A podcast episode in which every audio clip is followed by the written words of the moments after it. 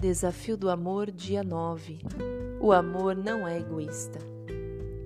Ser egoísta é pensar sempre em si, como o único que importa e que merece as coisas, sem se atentar para o que também é do outro.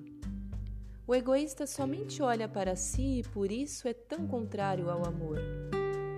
Jesus foi o maior exemplo de abnegação, sacrifício e não egoísmo ele pensou em nossa salvação e não no próprio bem-estar. Jesus já era convencido da sua vida, do seu preenchimento em Deus, de toda a sua espiritualidade. Então ele desejou e realizou a ação de passar isso adiante.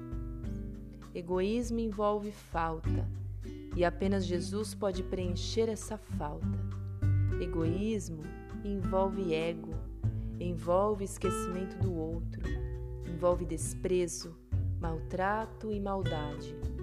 Há orgulho no egoísmo. Gálatas 2:20 diz: Fui crucificado com Cristo. Assim, já não sou eu quem vive, mas Cristo vive em mim.